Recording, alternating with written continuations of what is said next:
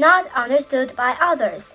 If we keep aloof from others or observe others from the edge of the world, we could tend to think that no one understands us and it is impossible for us to change others either.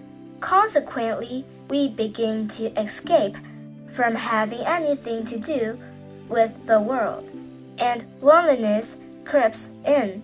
If you suffer this, read on to see how the good knowing advisors act instead of keeping aloof and repelling others.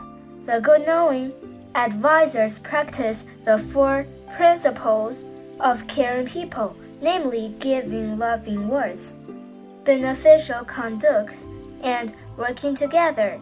They recognize the kindness from others, keep it in their mind, and serve, repay this kindness.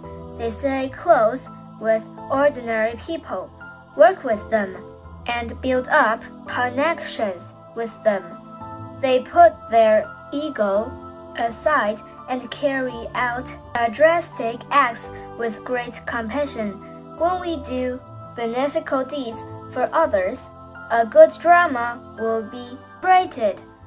Thus, the good knowing advisors try their best to practice the four principles of caring people to bring them happiness, all in the hope of building up a good connections with them.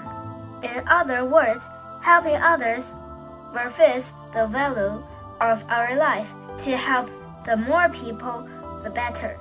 This is after all what we aspire for.